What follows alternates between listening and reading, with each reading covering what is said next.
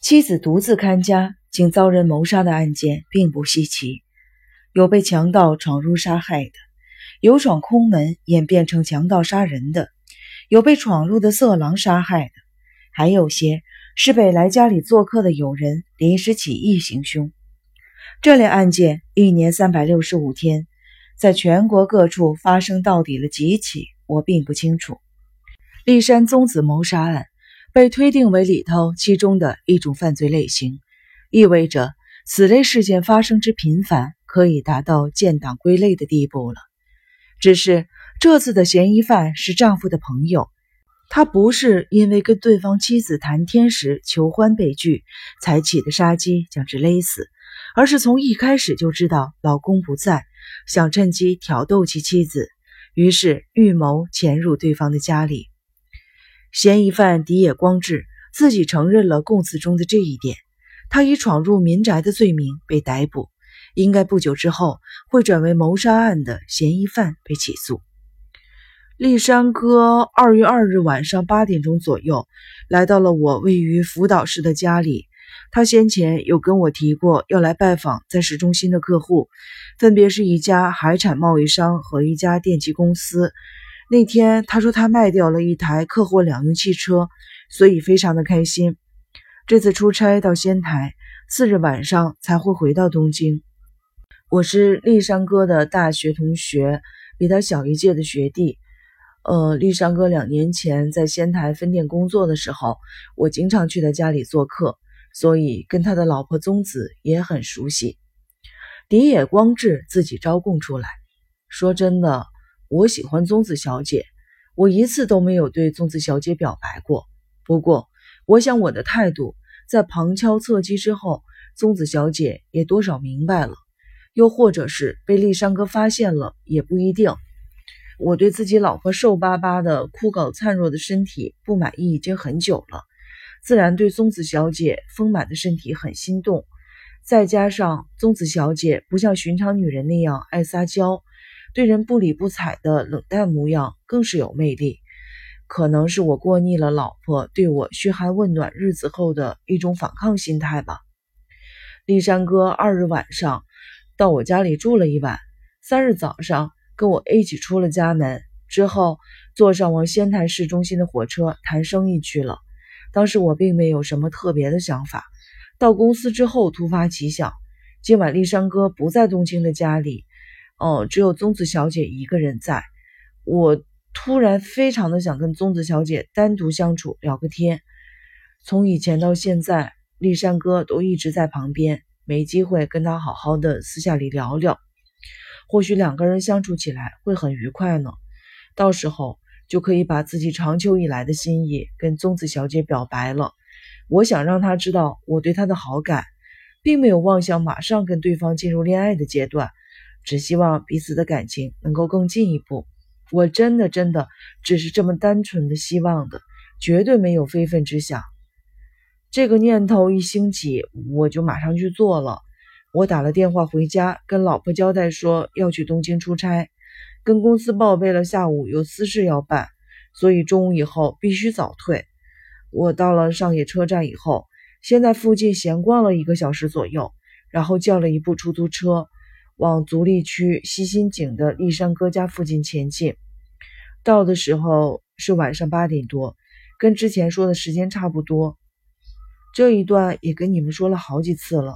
立山哥家的大门紧闭，我按了四五次的门铃都没有人响应，心想可能没有人在家吧，所以我很失望。但千里迢迢的从福岛赶来，如果就这样回去，实在是不甘心。我不断的想。至少要让我见对方一面嘛？或许是宗子小姐已经睡了，或者是一个女人独自看家，所以不大方便太晚来接待访客。于是我就走到了旁边的厨房的后门，怀着一丝希望推了推门。不过这理所当然也上了锁。踏出了第一步之后，就更想进里面去瞧一瞧了，便捡起了附近地上掉落的钉子，用石头尖角把门撬开了。进屋之后，发现里头一片漆黑。不过我来到这个家拜访过好多次了，早就知道内部厨房的摆设。按下墙壁上的开关，亮起了电灯。我从厨房兼起居室往里面的房间走去，四个榻榻米，六个榻榻米的房间各一个。我当时应该是打开了六个榻榻米大的那间房的纸拉门跟帘子，往里面张望。当然不是擅自闯入了。我每次拉开纸门的时候，一定都会发出不小的声响，出声询问的。所以我的指纹在这屋里到处都是，这一点我真的无话可说。而当时，无论是哪个房间，都是没有铺床垫的，竟然无意间闯了空门，而且到处找不到宗子小姐，我自己也很惊讶。但另一方面，又很庆幸是这样的场面，这样超乎正轨的会面，就算是如此无奈的结束也好，反而让人松了一口气。在当时，我并没有走到里边放杂物的小屋子里，怎么可能想象到宗子小姐竟然会在那个地方呀？我把刚进屋开的电灯全关了，因为已经没有办法把厨房后门再锁好了。我就把厨房后门关好后就走了，当然也无法抹灭门曾经被撬开的痕迹。我在那扇门上似乎留下了好多的指纹，应该就是当时把门撬开时粘上去的吧。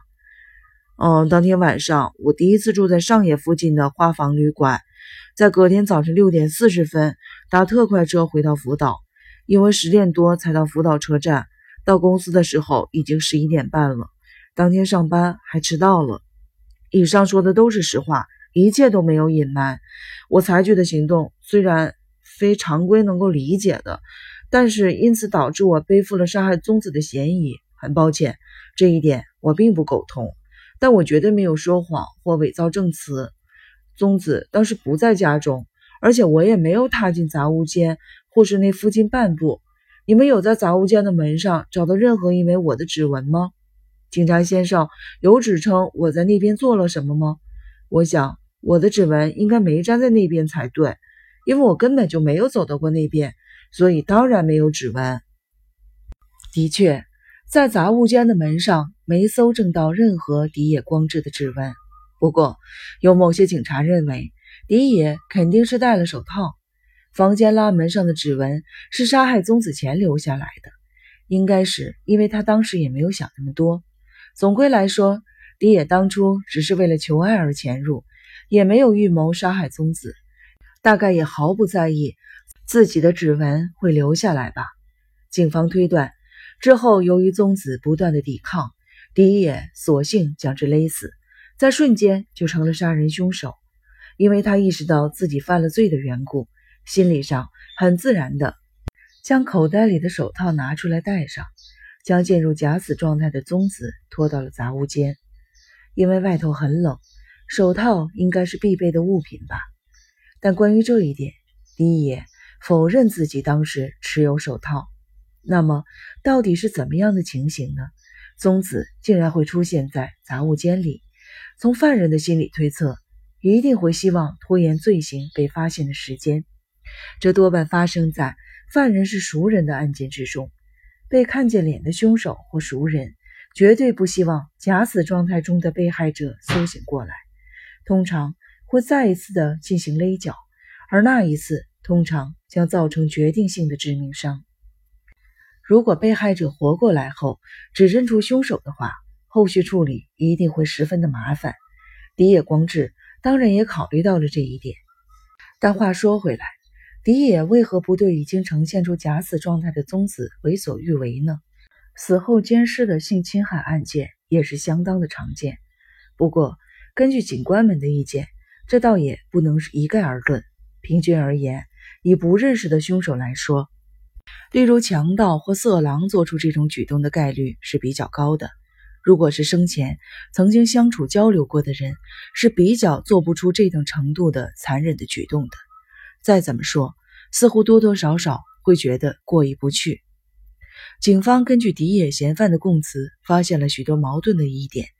在深入进行调查时，调查总部又得到了新的情报：立山敏夫一年前帮自己的老婆宗子买了一千两百万日元的人寿险，受益人当然是老公立山本人。当时，立山也一起加入了这张保单。但他仅仅保了两百万日元，这怎么想都不太对劲儿，感觉已经到了对不起他老婆的地步。如果是丽山把宗子杀了，那就变成了以获取保险金为目的的杀妻案。但是因为案发期间丽山在仙台出差，只得排除他的嫌疑。警察果然不愧为警察，自从得到保险这条情报之后，便把丽山的私生活彻头彻底的翻出来检视。他喜好赌马，虽然额外的有业绩奖金进账，却过着比普通上班族奢华许多的生活。爱喝酒，只出入高级酒吧，在女人间也很吃得开。而外遇的传闻更没有平息过，因为持续的过着这种生活，所以欠债借钱是迟早的事情。这类人的特色就是持续有收入，却背负了大量的债务，大多是吃喝玩乐的花费。因为做业务的关系，所以嘴巴很甜，姿态也摆得很低，个性更是圆滑，从不得罪人。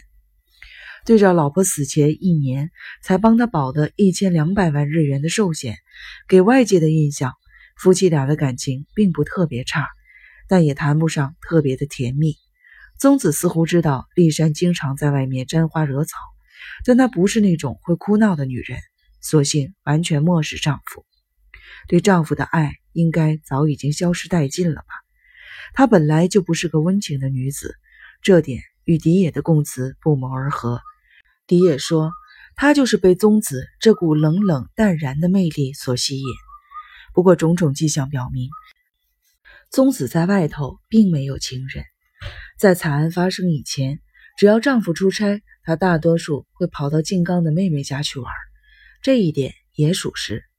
丽山因为经常出差，家里总是空荡荡的，也不知道他在外面搞什么鬼，所以这样散散心对他也好。宗子外宿的地点也仅限于静冈，就这点而论，与喜好声色犬马的丈夫来比，简直可以称为贞洁烈妇了。住在静冈的妹妹昌子比宗子小五岁，在当地高中当老师。昌子回忆起姐姐，附近的人都说。姐姐生前是个正直的人，这是根据与她面谈过的调查员当时的印象所得知的信息。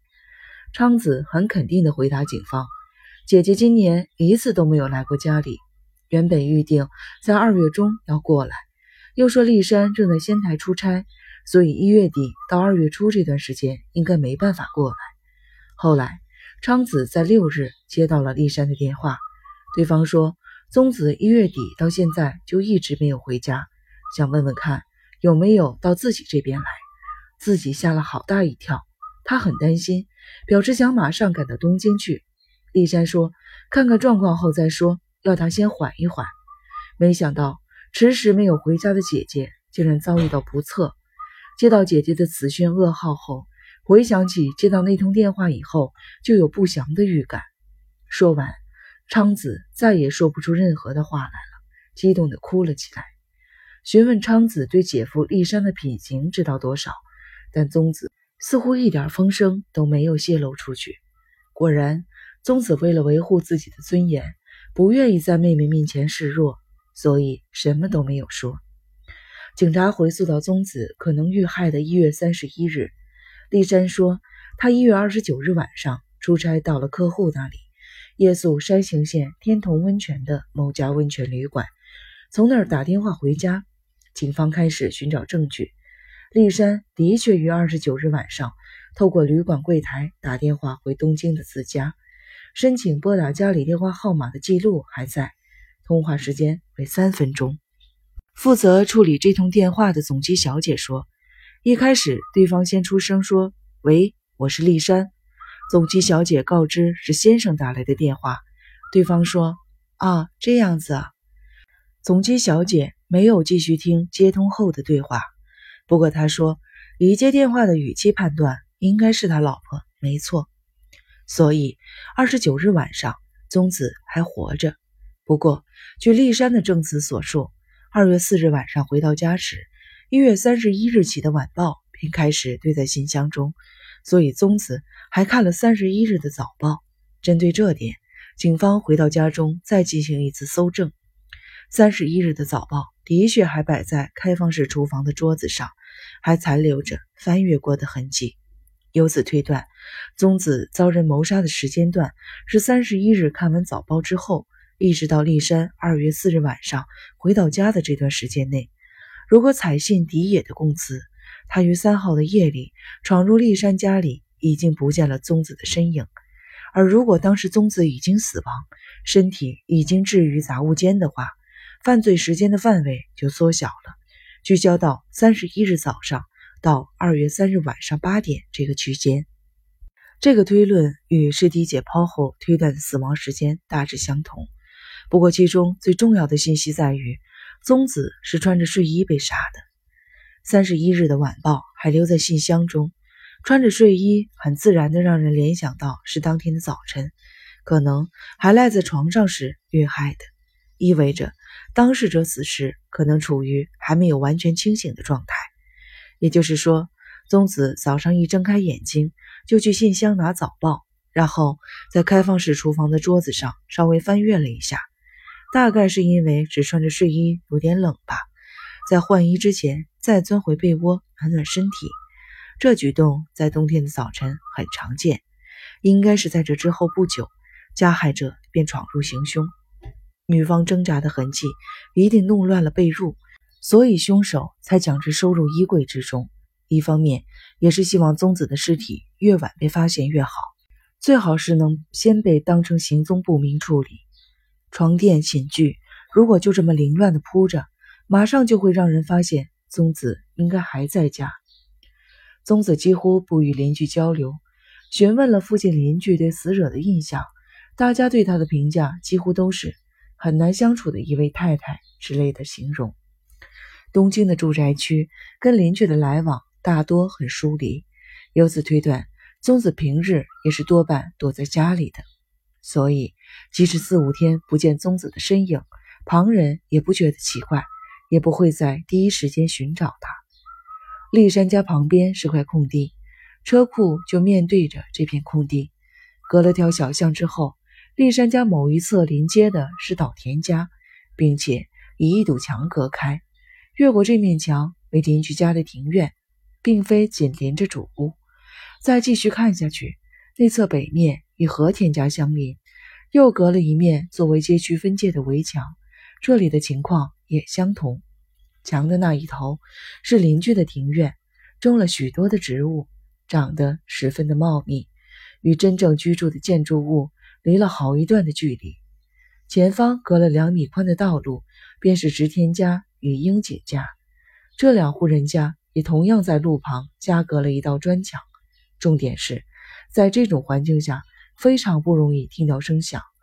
光就维护家庭隐私这一点而言是个优点，但如果不巧，不幸有凶案发生的时候，反而变成了一大缺点。